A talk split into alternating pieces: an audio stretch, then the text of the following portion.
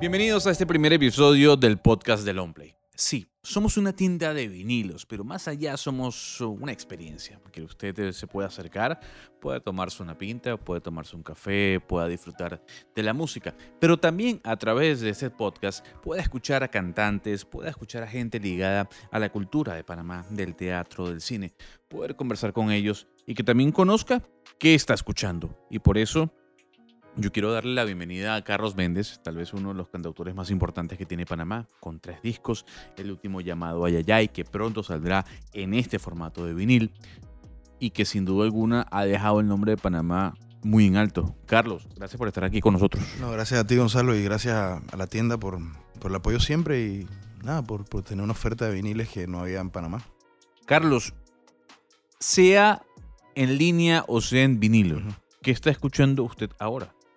En este momento? Bueno, eh, escucho mucha música, muchas cosas raras, o no, no, raras, cosas como que muy atemporales. Ayer estaba escuchando un disco de Gal Costa en la noche, de Brasil. Eh, hace un par de días vi un documental de Lennon, de Yoko y Lennon, de las entrevistas de ellos, entonces volví a escuchar el Final Fantasy, y el, el Double Fantasy, perdón, y el Imagine de vuelta y y empecé a escuchar estos discos de vuelta. Por ahí me fui hacia Nicky, Nicky Hopkins, que era un pianista que grababa mucho con Lennon. Y un par de discos que Phil Spector le, le, produjo a todos ellos. Hay Cantina, el All Thing Must Pass de, Harrison. Y soy muy así, me voy como por, por pequeñas ramificaciones. El disco de Mac Miller, que hace hip hop, me gustó el, disco ese donde toca Thundercat, una canción especial que es muy... muy el cantante, el cantante que falleció. Que falleció, exacto. Eh, el último disco de un tipo que se llama Luis Algo, que también toca en esa onda New Soul, ahora de Thundercat, Robert Glasper, eh, esa onda que está muy buena. Me gusta mucho D'Angelo.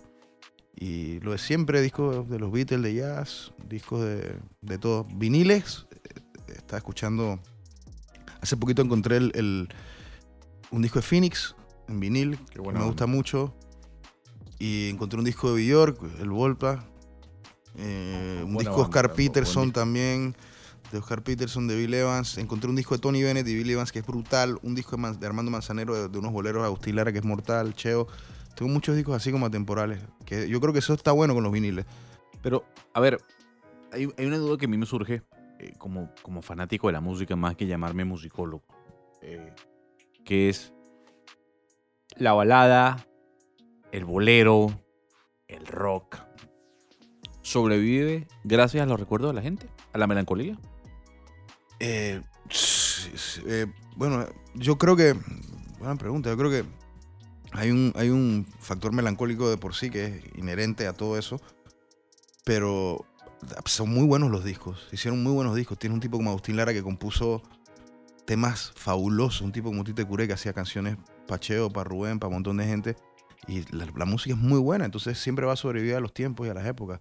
¿Por qué hoy en día no encontramos un buen romance? Yo creo que hay mucha información, man. Yo creo que hay demasiada información y eso como que nos satura tanto y no creamos. Puedo estar equivocado.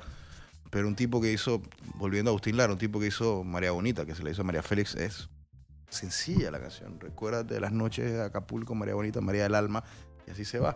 Entonces es como encontrar la, la, inspiración o la creatividad en lugares donde donde todavía está ahí, pero, pero hay tanta saturación, hay tanta información, hay tanta televisión, hay tantas cosas que, que no, no. Y uno mismo, yo como músico lo veo, ¿entiendes? En las noches a veces en la casa me siento como un poco asfixiado, que me voy al balconcito y me pongo a tocar o me pongo a escuchar un disco y... ¿Las plataformas están matando la música?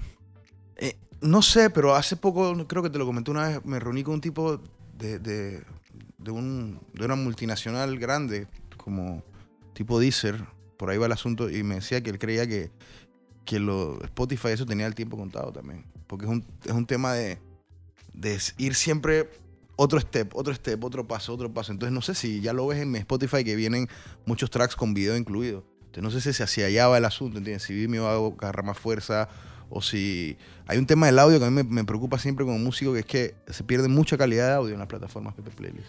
Pero mucha calidad de audio. Tú te matas haciendo el disco Gonza trabajando el disco como un loco, con un buen ingeniero, metiéndole ganas y flatean el audio. Cuando llega al WAF, no tiene ni la mitad de la calidad de lo que pasaba en el estudio. Pero a ver, ¿por qué te pregunto el tema de si las compañías Al MP3, que distribuyen el, la música hoy en día está matando la misma. Es que hay tanta información. Es que cada viernes se estrenan más de 20.000 canciones. Entonces, Singles, lo que. Claro. o sea, ya sencillo. no. Entonces, la pregunta es, estas plataformas primero están cambiando la forma como escuchamos música, pero ¿estamos dejando de disfrutar la música? Dentro de la podría ser, porque dentro de la inme- inmediatez esa de que puedes cliquear la canción que te gusta y si eh, los dos minutos de la canción te, te engancha y te da un feeling ahí, solamente vas ahí a la plataforma y pum, vas a cliquear eso y no vas a escuchar la hora, el tipo, el disco. Antes, eso veía en el documental de Lennon, es súper importante lo que pasaba en ese momento en la cabeza de él y lo que, lo que pasaba luego de la ruptura de los Beatles, cómo Phil Spector entra al estudio, cómo graban el disco con los sesionistas que había, dónde lo graban, que era una una casa de campo, como un castillo que él, se, vivía en, en Londres. Y eso se ha perdido, ¿entiendes? La mística esa de los discos donde tú sabes que, no sé, sabes que siembra se gestó de esa manera, sabes que los grandes discos, ¿no? Los grandes discos, ya no hay discos así tan conceptuales. Y si los hay, es, es un, es un reto para el artista y para, lógicamente, para la producción que lleva eso, disquera, mediatización, marketing. No, no es tan fácil hoy en día. Yo ahora me voy a trasladar al punto de Panamá, más allá de hablar de, de la música global. Panamá ha vivido diferentes eh, booms, si lo llamamos así, con ese adjetivo calificativo en cuanto a la música se refiere. Desde el general, eh, en la primera parte de los 90 con el Meneito, eh, pasando por los Rabanes, pasamos a Joy Montana, sin obviamente mencionar No, a no, no, Rubén muy bien, claro. Pero cuando hablamos de música alternativa, pasa algo que uno nos explica. ¿Por qué de México se pasa directamente a Colombia, por ejemplo? ¿Dónde está Guatemala, Nicaragua, Costa Rica, Honduras? Porque si bien es cierto, hay grandes músicos, hay buenos músicos, comercialmente no pasa nada. ¿Por qué? Hay muy buenos músicos. Yo creo que eh, la música no es como quién es el uno, ni quién es el dos, ni quién es el tres. No es una competencia, ¿no? Pero la calidad de músicos en Panamá es, absurda, es muy buena. Y yo siempre pienso que algo de, de eso hay en la, la gente que emigró desde la época del canal francés, los antillanos, la gente que dejaron muchos ritmos y mucho soul, mucho groove acá. Entonces eso se mezcló con parte de la cultura occidental y hizo una mezcla y un sancocho de cosas que pasaban acá importante. Entonces también creo que, que es evidente que el músico que sale afuera eh, es bien reconocido, pero hay que salir afuera. Rubén lo hizo, Danilo Pérez lo hizo, Vitín Paz. Tenemos la primera trompeta de América, que es Vitín Paz. Señor que tiene 80 años o más. Y todo con Liza Minnelli, con Frank Sinatra, con Michael Jackson. Con, es la, la trompeta de América, le dicen a Vitín. Los medios de comunicación mm, particulares, eh, tanto la radio en amplitud modulada como en frecuencia modulada. ¿Sabes qué yo así creo que pasó? Disculpa, discúlpate, que, que es buenísima la pregunta. ¿Qué, qué yo creo que pasó? Que se, se volvió una mezcolanza ya más allá de, de- de lo sabroso que era tener una, unas ideas convergentes y un, un- un montón de, de cosas de todos lados, sino que se volvió una, una mezcolanza tan heavy que perdimos la identidad un poco. Entonces todos quieren, todos quieren hacer el reggaetón, pero no tienen idea de lo que hizo el general, ni lo que hizo Ness, ni el, el Apache Ness, ni lo que hizo Nando, ni lo que hizo se olvidaron y se olvidaron de Kingston, se olvidaron de la base de Haití, se olvidaron de la Soca, se olvidaron de Tabú Combo, se olvidaron de discoteca Sofi, se olvidaron de todo lo que pasaba. ¿Cuánta culpabilidad tienen los medios de comunicación Mucha. en base a eso que tú estás Mucha, diciendo? yo creo que mucha. Yo creo que mucha. Yo creo que mucha porque, porque no es un tema de los, de los programas estos de hoy en día que son de, de American Idol o de Canta por un sueño. No, es- no, eso, es, ese ya es la cereza del postre, ¿entiendes? Yo creo que hasta la música de la televisión, de los spots televisivos, ya, ya toda es de biblioteca. Ya no hay un tipo que la componga. Por un tema de costos, por un tema de, no sé, ya se perdió hasta eso. Los estudios, tenemos muy pocos estudios. Muy pocos estudios, muy pocos estudios de calidad. Eh, te- antes en el Rivas Smith, por lo menos tú ibas al Rivas a- al supermercado, y había, en cada Rivas había un Hammond, había un, un piano. Porque el señor Rivas Smith, el señor Rivas, el dueño le- gustaba la música y hacía libros de música era músico. Entonces siempre ibas y estaba un tipo tocando el órgano como, no sé, Dear John, que murió hace poco, como un, un tipo de un organiquista, un organ- organista. Ya se ha perdido. Es muy inmediata, la cultura es muy inmediata acá. Es muy inmediata. La gente no, no piensa que soy como un tipo retrógrada ni que es muy hater, como dicen ahora, pero es muy inmediata. Para eso funciona esto. Para de repente ver la pared y encontrar un disco de Buenavista o encontrar un- entre los discos usados un disco, no sé, de Tabú Combo o encontrar un disco de los combos nacionales o encontrar un disco de Mac Miller. Para eso sirve esto.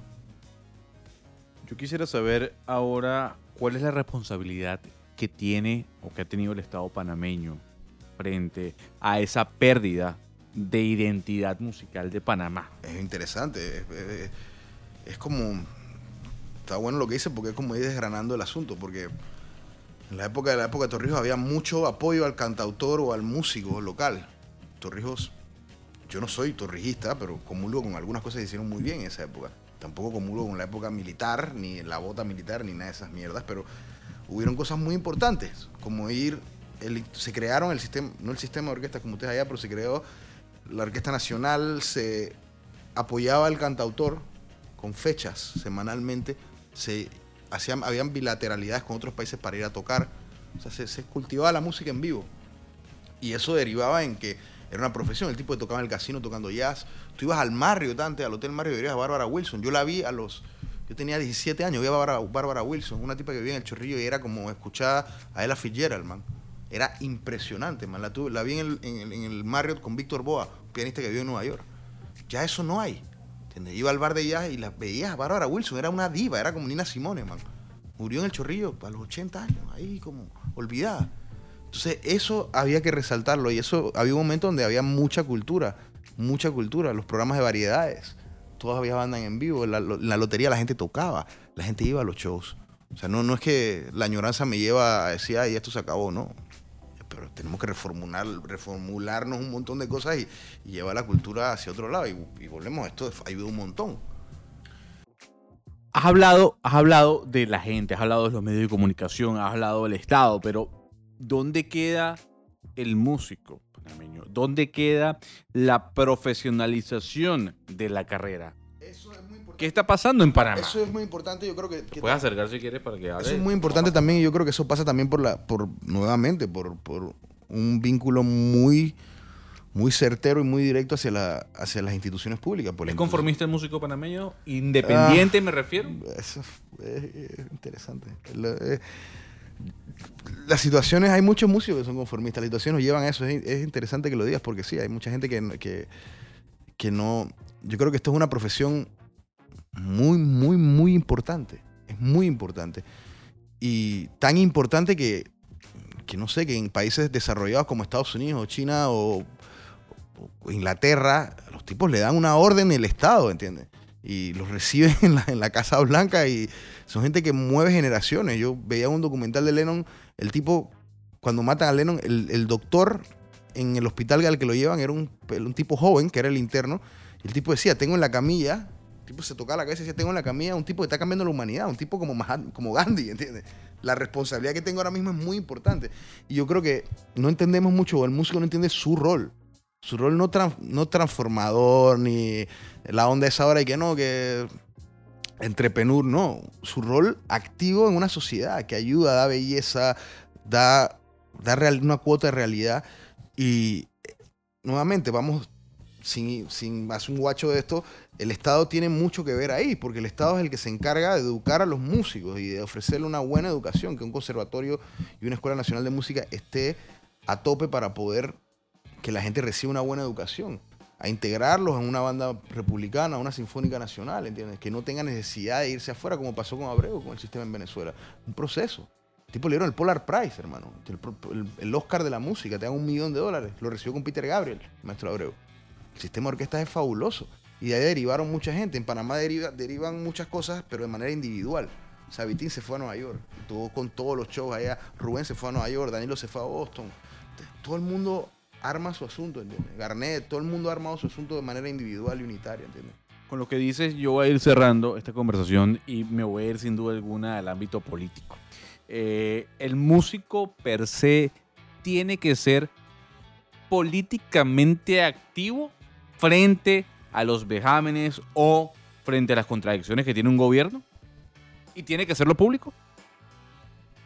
O el músico se tiene que mantener en raya o a la raya sobre los acontecimientos políticos de su país. Yo creo que ahí es un tema. Yo creo que todo ciudadano tiene que tener. Todo ciudadano en un Estado de Derecho, en un país, tiene que tener su postura. O no, no su postura. Sí, sí, su postura, como se llame, pero tiene que tener un pensamiento crítico sobre lo que, lo que le afecta a la sociedad y lo que le afecta a su familia y el devenir de su vida. Entonces yo creo que el músico, sabiendo que tiene un arma intelectual y musical poderosa, debe hacerle frente a eso con responsabilidad. Porque puedes cambiar vidas, una canción no va a cambiar el mundo, pero puedes cambiar vidas, puedes cambiar un montón de cosas, puedes cambiar, es un movimiento, ¿entiendes? En Panamá no tenemos eso. No tenemos eso. No tenemos, no sé si es una cuota de integridad, no sé si es seguridad en, en sí mismo, pero es valorar la profesión, ¿entiendes? Valorar, alguien decía, no me acuerdo quién, pero decía, la intelectualidad, la cultura, siempre van a estar por encima de la política y de los millones. Siempre. Carlos, ¿qué ha cambiado en la gente? Desde su punto de vista, desde su óptica. Con su música, ¿qué cree que ha cambiado? Yo que he cambiado en la gente. A mí, yo. Sí, sí, o sea, o replanteo la pregunta porque tal vez puede ser muy egocentrista Egocéntrico, decir, ¿no? narcisista, claro. Eh, pero, a ver, si Lennon buscaba la paz a través de sus canciones y un cambio de pensamiento político, Carlos, a través de sus canciones, ¿qué busca? Más allá del melodrama que puede existir en alguna canción o no, ¿qué busca Yo, Carlos Méndez? yo busco que, que- Yo busco, y me lo planteo siempre, yo no creo que estoy listo para la respuesta, ni no sé cuándo podré decirla. Pero creo que yo busco que, que la gente cercana a mí pueda decirme dije, este man hizo buenos discos y, y se comprometió al 100% con su obra y, y sí, eso repercute en cambiar algunas cosas o ayudar o llegar a puntos de reflexiones. A mí me pasa que de repente yo no soy un tipo famoso, pero gente me escribe y me dice, esto me cambió. Una persona me escribió con una canción que se llama De Pie, que a mí me cambió mucho eso, me escribió que me escribía mucho y yo cuando le contesté me, me decía que su padre había sido piloto de la Fuerza de Defensa y un- una bomba eh, lo había matado. Y que cuando yo hablaba del chorrillo en esa canción, eso le daba cierta tranquilidad y le ayudaba para sobrellevar un poco ese dolor inmenso. Entonces, para mí ahí el trabajo está hecho. Y ese año fui a la romería el 20 de me comprometí con ellos, pero es como yo movilizaba mis sentimientos de una manera que podía empatizar con alguien, ¿entiendes? Yo lo hice sin pensar, pero eh, tiene mucho poder la música, tiene mucho power. No, si no entiendes eso, te la vas a cagar, tiene mucho poder. Tipos como Danilo, ¿entiendes? Que ya lo hacen, movilizan, ayudan educando, ayudan entendiendo el rol del músico, ¿entiendes? No desde un, desde, un desde un punto de vista reaccionario, ni un punto de vista de crear conflicto. No, un punto de vista de decir, ok, yo soy músico, esta es mi labor en la vida y valórame, ¿entiendes? Porque me he preocupado por, por tener integridad y por tener una educación integral, ¿entiendes? Y yo puedo aportar también. Hoy en día hay mucho billete y, no, todo eso, la- las profesiones, las profesiones alternas o, o que, que llaman profesiones alternas no tienen la misma importancia que el tipo del maletín, ¿sabes?